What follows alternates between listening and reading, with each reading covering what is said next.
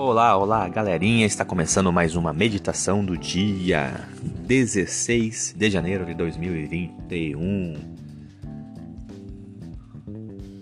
Justiça e trabalho. Para quem trabalha, o salário não é considerado como favor, mas como dívida. A reforma também trouxe uma nova visão acerca do trabalho e da economia. O monge alemão não se limitou a discursar apenas sobre os rituais da religião, ele ajudou nos desenhos iniciais do comércio como o conhecemos. A visão medieval sobre o dinheiro era negativa.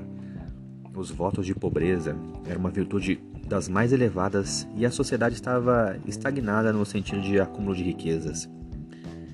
A Igreja Romana dizia que a finalidade do trabalho era manter o indivíduo na condição da qual nasceu, ou seja, sem nenhuma mobilidade social.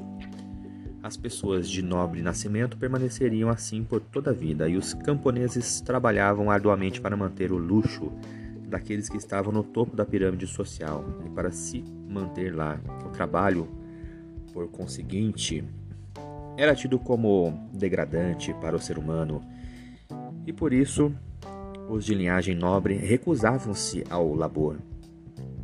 A reforma conceituou o trabalho como um dever que dignifica o homem que agora, com a bênção de Deus, poderia prosperar sem culpa. E para Lutero, o trabalho beneficia não apenas o indivíduo, mas também a sociedade como um todo. As nações que aderiram a tais ideias se tornaram mais prósperas. A possibilidade de o um indivíduo manter um nível social favoreceu o desenvolvimento da tecnologia a serviço da humanidade. Tudo isso graças ao movimento iniciado pela leitura da Carta de Romanos. Infelizmente, não podemos ignorar o efeito colateral desse processo de enriquecimento.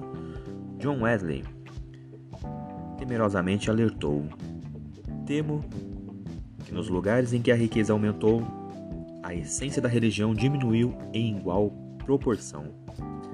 O acúmulo de bens sem a noção do temor de Deus pode se tornar uma arma fatal para a injustiça na sociedade.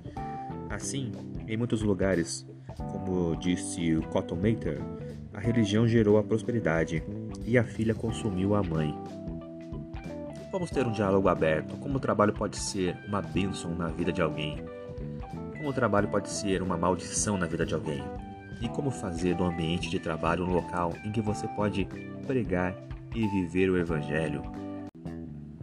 Ainda que seu trabalho seja o de um lavador de pratos ou de um menino que cuida do estábulo, a sua vocação é divinamente indicada, tão sagrada quanto a de qualquer outro oficial. E essa foi a meditação de hoje. Valeu, até a próxima, galera, e foi!